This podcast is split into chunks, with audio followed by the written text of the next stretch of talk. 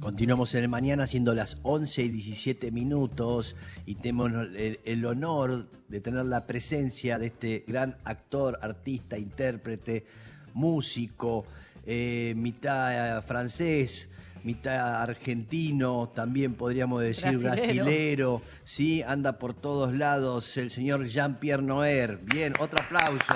Muchas gracias. No nos vamos a, a cansar de presentarlo en el día de hoy, ¿sí? Como lo reitero, yo vengo en calidad de oyente este, Sí. y representando a todos los que lo venimos siguiendo hace tanto tiempo y nos alegran la mañana. Ahí está, ahí está. Tiene un mate. representante, es el presidente del club de fans del secretario mañana. general del sindicato de oyentes Sí, de sí. mañana. Sí. Por favor. Si quiere armar un sindicato, yo le dije, me parece que es mucho, eh, Pierre. Sí. eh, me parece Bueno, que- está bien, no, no lo llamemos sindicato. No, una Un asociación. club, una asociación civil, qué sé yo. Estamos laburando ahí. Ahí está. Exacto, va- vamos a ver. Ahí está. No, cero, cero, simplemente nada, altruismo total al- a los oídos. Bien, gracias. Este, lo conozco de hace unos años. Creo que más que nada cuando hicimos Valentín, en la película de Ahí, Agresti. ahí nos conocimos, esa hermosa película de Alejandro, sí, con, con Giulietto, la amiga de Lula, Cardinali también, Sí. este, con Rodrigo Noya. Esa hermosa película, Valentín, vos sabés que en Brasil también la adoran esa película. Ah, Valentín. ¿sí? Sí, por supuesto, por supuesto. Mira. Este, y después hicimos, la última vez que te vi Sí. fue en Monzón, ¿te acordás? En Monzón hicimos juntos, trabajamos. Sí, sí, estábamos Eh, presos ahí. Él con- hacía con- de un malvado, Sí. el hombre de la cárcel y yo de un alcahuete de él, Qué raro.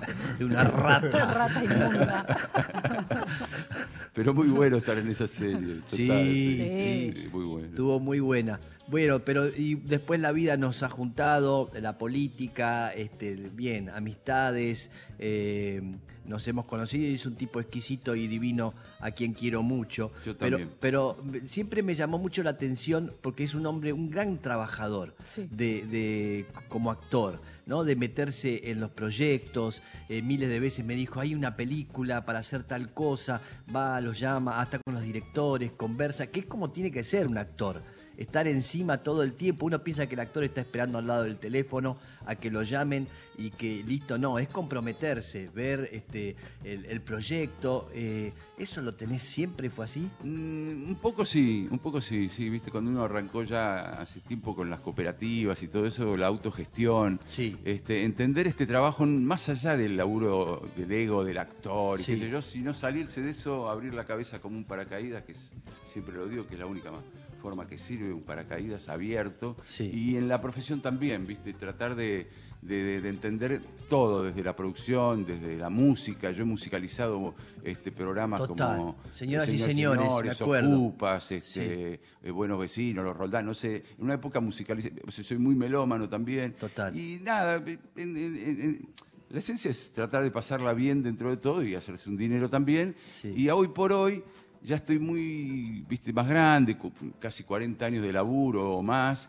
Y, por suerte tengo la, la- la posibilidad de empezar a elegir un poco las Mirá. cosas que hago y solo me dedico exactamente a lo que tengo ganas. Claro. Por eso, por ejemplo, ahora estoy haciendo esta obra en cooperativa, Sí. una vez por semana los lunes, como Mm. es el, el- el Cazador y el Buen Nazi, este, que me pintó y que es para mí, nada, volver a hacer teatro así, de esa forma, y descartando de repente posibilidades económicas más interesantes, como puede ser hacer novelas en Brasil o series, estar un poco más acá, curtir más a mi nieto, Mm. a mi hijo, a mi familia, qué sé yo, ¿viste? Esas cosas que a uno a esta altura de la vida empieza, y sobre todo después de la pandemia que medio como que revalorizás un montón de cosas y te replanteas de verdad cuánto tiempo le dedicas a- al tiempo útil, digamos, porque estar adentro, o sea, hacer una novela es muy bueno económicamente, sin duda, Sí. en Brasil, no tengan la menor duda, Mm.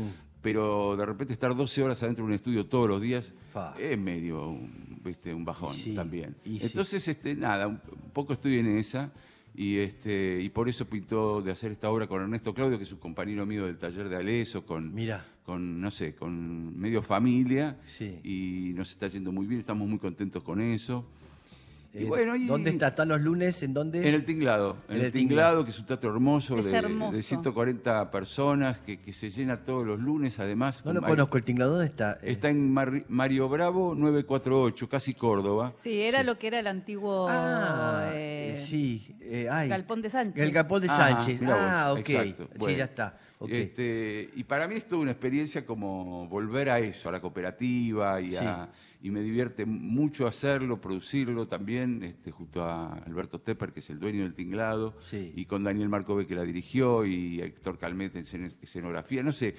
También volver a una cosa alesiana, ¿no? porque nosotros somos todos formados por Agustín Aleso, Sí. y entonces este es un gran homenaje que lo perdimos con el COVID. Mm. Vos sabés que, no quiero bajonear a nadie, pero Sí. fue muy loco porque yo perdí a mi vieja también en el COVID, Sí. eh, tenía 89, pero estaba sanita y, Mm. y en la misma terapia intensiva ahí de la Trinidad estaba Aleso, mi maestro, Sí. Y, y- mi vieja. mamá. Sí, fue muy fuerte todo eso.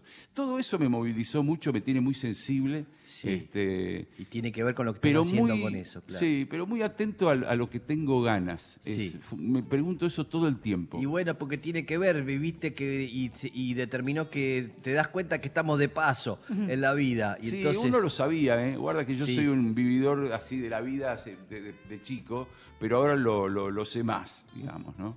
Este, en el medio la pandemia se llevó pareja, se llevó Sí. de todo, afectos, en fin, y este y tengo esa sensación de, de- de con toda la experiencia como empezar de, de nuevo, de cero, y sobre todo mm, tratar de estar más acá, en la Argentina, ¿no? Que es Claro. mi esencia.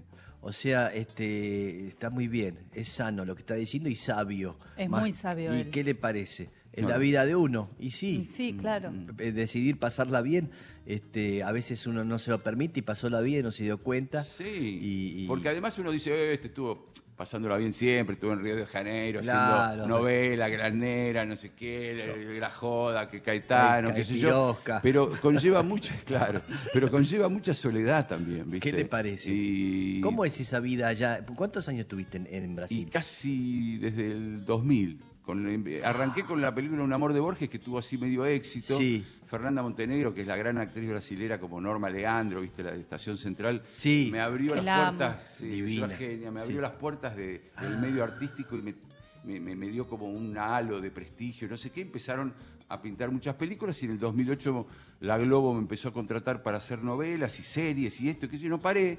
Y, y- iba y venía, iba y venía, pero de repente estaba mucho más tiempo en Brasil que acá. Este, y bueno, fueron 20 años.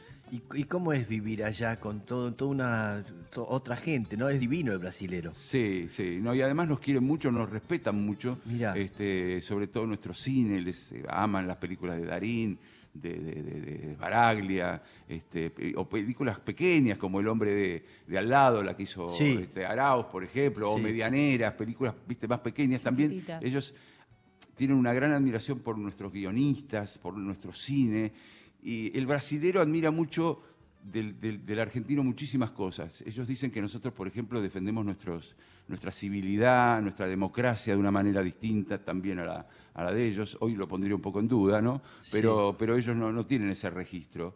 Y, y la verdad que me llenan de afecto y más allá de, de la joda del fútbol y la... la- Eso y- que y- no es tan así, ¿no? Eh, para ellos como para nosotros. no, eh, vos, vos- vos podés encontrarte con muchos brasileños con camisetas argentinas de Messi. Sí. Sus hijos que tienen la camiseta de Messi del, del Barcelona Sí. y aman a Messi, sí. lo adoran a Messi. Y a Maradona ni hablar también. O sea que... Me acuerdo cuando fui, yo fui cuando hicieron el mundial ir a ver el primer partido de Argentina y ya estaban con la canción eh, Brasil, decime qué se siente, todo eso. Y los brasileños lo cantaban también, entendían de qué se trataba. Tal y le estaban diciendo cosas horribles. Ellos, ellos nos llaman los irmãos, entre comillas. Dice, porque son los hermanos, viste que no los podés elegir, así que es como... Ah, me Es gusta. como, es como así, los irmãos. Los argentinos son los hermanos. Los hermanos. Entre comillas, nunca Sí. sin comillas, ¿no? No, claro. No, claro. No, pero es interesante. Es más, el- el- la porquería somos nosotros. ¿viste? Ay, qué horror. Ellos no son más ingenuos en eso. o- es diferente, ¿no? El, el- el- el humor, eh, de qué cosas se ríen. Sí, también puede ser eso, también. Hay, hay algo a mí que me, me fascina, que es la música de ellos. ¿no? La, la- la- la cultura que ellos tienen es absolutamente increíble. Y, Todos hacen y cómo música. defienden ellos su, su- Fo. su- su música. Sí. Este, y yo siempre les cuento que acá cualquiera, viene Paulino Mosca, viene Seca Baleiro, por, por no decir Caetano, Gil, Sí. o los que vienen. Llenan- Gilberto. eh, George Gilberto, qué sé yo, que, que han llenado estadios. Sí. Este, y, y- y alucinan con que nosotros admiremos tanto su música. Porque Y ellos, conozcamos tanto. Claro, porque ellos, salvo un show de Fito Páez, que Sí. De repente Claro. pueden ir a verlo, o ahora Kevin Johansen, pero no, Sí. no mucho más, ¿eh? Sí. No mucho más. Ellos este, no pueden creer Sí. este, la avidez que tenemos nosotros y por, sí. por la música de ellos. Sí, pero bueno, cuando nos cre- digo, yo me crié con Gal Costa, digo, todos nos, ¿Ah, nos, sí? nos criamos con música No, eh, brasileña. no Ah, con, no. con ella, sino que escuchándola. Ah, sí, no, no, no, No, pensó que estaba en la casa. Bueno, porque yo la conocí acá en Buenos Aires. Ah, no. Costa, sí. Ve, Él la conoce Ve- de verdad. no, no, no Entonces no hablar, digas no que, sabe. claro, me crié con Lula, no digas, Sí. empiezas a decir cosas que no, no, No, no. este, no, Este, pero sí. no, entiendo lo que decís. Sí. Una- sigue siendo súper admirada Mirá. y querida. Esa capacidad que tienen de, sí, de diversión, ¿no? De, a- ¿viste? Nosotros somos los, ¿viste? Más europeos, más melanco, más Río de la Plata. ¿viste? Más frío, más Sí. este Sí. es otra cosa. Ellos pura expansión, ¿viste? Es un país Qué divino eh, eso. hermoso. Tuve la posibilidad de trabajar eh, con películas eh, en el Amazonas, Sí. conocer Ay, a, la- los indios Xingu, recorrí casi todo Brasil en- con este laburo. La verdad que nada, y que me abrieron las puertas y ni hablar del afecto que de repente para mí implica, por ejemplo, estar en esas cantorías que arma, por ejemplo, a veces Caetano Veloso en su casa. No, estuviste ahí. Obvio. Me invitan, cuando estoy, o sea, soy invitado especial por él Ay, Dios, y por Paula Lavigne y su mujer. ¿Y sabes lo que hacen, Mex? Que es muy particular. Ellos se juntan y podés ver ahí a, este, a cualquiera, a todos, lo que a Gil, este, a no me sale ahora Tom C, Sí. a, a cualquiera de ellos. Artunes. ellos- Antú- Antunes, sí, claro. Arnaldo, Arnaldo. Marisa. Sí, Ah, Marisa Monte. Marisa Monte. Fo. María, mi amor imposible, Marisa. ¿entendés? De repente quedarte en la cocina tomándote una coca con, con- con Marisa, ¿viste? Fua. Sí, es una cosa. Como pasan esas cosas. Sí. Y ellos, la particularidad que tienen que cuando, cuando hacen esas cantorías, porque las llaman así, es juntarse a tocar, cantan muy bajito, Sí. Mex, muy Sí. bajito. Todo es Sí. Chiquitito. suave, chiquito. Sí, sí. No es así eh, Claro. ostentoso. Está bueno. Es muy particular eso. Claro. Y yo, ¿qué hago? Meto el, el celu, pongo play y me hago el hit. Y tengo Sí. grabaciones así de No. momentos únicos. No. Únicos. Así. Es verdad. totalmente. Yo escuché el Yao Gilberto, todos cantan chiquito, Chiquito, bajito. bajito. Eso. Ah, y se, y se pasan los temas y se dejan admirar el uno al otro Mirá. también. Y también Caetano, viste, es un tipo también con la cabeza muy abierta y hoy por hoy se nutre mucho de la gente joven y de sus hijos. Claro. Tom, por ejemplo, Tom Veloso es, una, es un guitarrista absolutamente extraordinario, eh, su, su- su hijo Tom, ¿no? Él tiene cuatro hijos. Este, y todos son músicos. Todos, claro. no hay Eh, otra posibilidad tampoco. Antes de la pandemia hizo un show con, con sus hijos. Sí. ¿no? Y recorrió todo Brasil Sí. y el mundo con sus hijos. Ahora está con otro. Siempre saca un disco y siempre es este, diferente, ¿no? Sí. Siempre hace apuestas riesgosas. Bueno, ese es el artista, ¿no? Que Mm. está buscando Bueno, y que va. El, el artista, ¿no? El no, artista, no. sí. Sí, pero igual todos ellos han revolucionado, han inventado la bossa nova, que es una cosa que explotó en el mundo, increíble, tan rico, El. MPB, el ¿Eh? MPB, ¿no? La música popular brasilera. Y Sí. todos ellos tienen un compromiso social muy importante. Hoy más Totalmente. que nunca. Este, no hacen otra cosa este, que abrirle, tratar de abrirle la cabeza un poco a la gente. Y hay, hay, hay artistas que estén con Bolsonaro, por ejemplo. Ay, sí, pero, Pero no. pocos, muy pocos. Qué Muy loco. poco. pero sí, pero como, Dale, sí. como un Juan Acosta, digo, como gente que por ahí uno, este, claro, No, que, no. que no los ve. No, pero no te, no te llenan un No. teatrito, no, no. No, son lo- lo- los importantes, este, Los así, sensibles. los más populares. Anita, por ejemplo, es como una Lali Espósito. Anita. No conozco a Anita. Pone Anita, Anita, Anita. A ver, no le pedimos a, a, a Maxi que 40 ponga millones, Anita. Pobre Maxi, lo 40 estamos millones de seguidores. Anita. este, y, y- y de repente en el medio del show saca una bandera de Lula y tipo Aparte, lo, importante también están todos organizados. Que hay, hay, organiza- hay organización de artistas, digamos, sobre todo ahora con la campaña electoral que se viene. Sí. Hay organización de artistas, digamos, eh, casi como tareas coordinadas en esto Sí. de apoyar a. a Ahora, hay, ahora hay una gran polémica en Brasil, que es que lo que se está intentando, digamos, es de que Lula gane en primera vuelta. Sí. Y, y hay eh, Ciro Gómez, es un... Sí, es una especie de masa antes de, Sí. antes de entrar al frente de todos, sí, digamos. sí, sí. Es, Es eh, un ex PT Sí. que. que saca votos, ¿viste? Sí, Que- sí. ¿viste? Porque tiene esa- eh, le cabe al progre que no es, ¿viste? Que, que- que- que no es tan PC, no es tan, Sí. no es tan rojo como Mm, Lula, qué sé sí. yo, le saca votos, ¿entendés? Pero, Pero la idea es que, que Ciro acompañe y que se gane en primera vuelta y hay posibilidades de que Lula gane en primera Grandes vuelta. posibilidades, no está nervioso.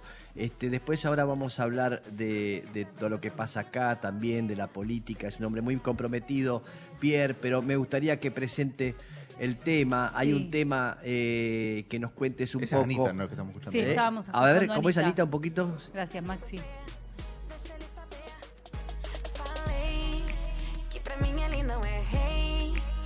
Que eu podia falei. Não ia ficar assim. Se depender de mim, ele vai enlouquecer. Pode inventar Ahora está primera en los charts Sí. mundiales con un tema en, en español que no sé cómo se llama. Sí. Yo tampoco es que la sigo tanto que- No, ni- no. no es Sí. lo que más me guste, pero, pero le reconozco esa capacidad como a Lali, viste, que son Sí. increíbles, ¿no? Este, que mueven, hoy por hoy mueven muchísimo y es muy importante que ellos hicieron una campaña enorme para que la gente, por- los chicos de 16 años vayan a votar. Claro. Se tenían Sí. que inscribir para eso, ¿no? Sí. Y este, ellos hicieron una campaña muy importante Mirá. que va a ser viste, un valor en el Mirá. momento de la selección. Bien, comprometido, sin ningún problema de estarlo ¿eh? y de mostrarse. ¿eh? Es maravilloso eso. Eh, bien, hay un disco del señor eh, Jean-Pierre Noer. ¿sí? Elegí un tema, ¿sabes? O no. Ger. No, eso es er o no er. Er o no er. No- no le pongamos Ponga otro- una J. ¿Quién puso una Yo, J? yo, si soy una No, porque polola. er o no Ay, te er, pido disculpas. er o no er es Sí. un homenaje a mi papá también, que lo hago en este espectáculo también, El Cazador del Buen Nazi. Porque mi viejo, Sí. yo tengo una historia con el nazismo bastante complicada. Sí. Mis abuelos paternos murieron asesinados en las cámaras de gas de Auschwitz. Mi papá huyó a los 13 años vestido de monaguillo Sí. este, de un campo de concentración que se llamaba Benicio, donde se salvaron por un vacío legal 112 niños.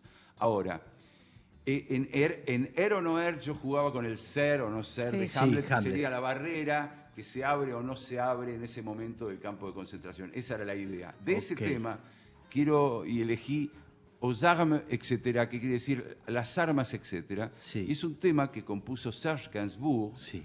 Este, en- quizás, ¿cómo, cómo compararlo a Serge Gainsbourg? El- Y el- es un atrevido. un atrevido, sí. Sí. el chalón, el, el- el chalón francés, que en una época en los 60 Sí. este, le abrió la cabeza a muchísima gente, y hizo una versión de la marsellesa pacifista, porque la, la marsellesa es, Sí, es un himno de guerra. Súper belicista. Sí, total. Claro, a las armas, vamos a combatirlos, vamos a que, que, que- que ruede sangre, no sé Sí, qué. sí. Y entonces en, la, en el estribillo van a ver como dice, aux armes, etcétera. Y nosotros vamos a cantar las Ju. armas, etcétera. Las armas, pero está en francés cantado. Sí, pero ahí le, le metemos, dale. Bien, este, lárguelo.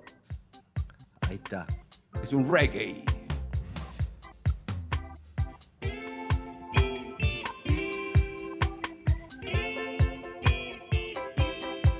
Allons enfants Allons enfants de la patrie. de la patrie. Le jour de Le gloire, jour de gloire est arrivé. est arrivé. Contre nous, Contre nous, de la tyrannie. tyrannie. L'étendard sanglant sanglant élevé. Allez Aux armes, etcétera. Las armas, etcétera. Las armas, etcétera. Las armas, etcétera. Entendez-vous dans les campagnes, Dans les campagnes, mugir féroces soldats soldats qui viennent jusque dans nos bras, jusque dans nos bras. égorger vos Égorgez vos fils et vos fils et vos compagnes. Alors, Las armas, etcétera. Las armas, etcétera. Las armas, etcétera. Las armas, etcétera. amour sacré de la patrie, qu'on dit soutien, ces braves vengeurs. Liberté, liberté chérie, combat avec tes défenseurs. Aux armes, etc. Aux armes, etc.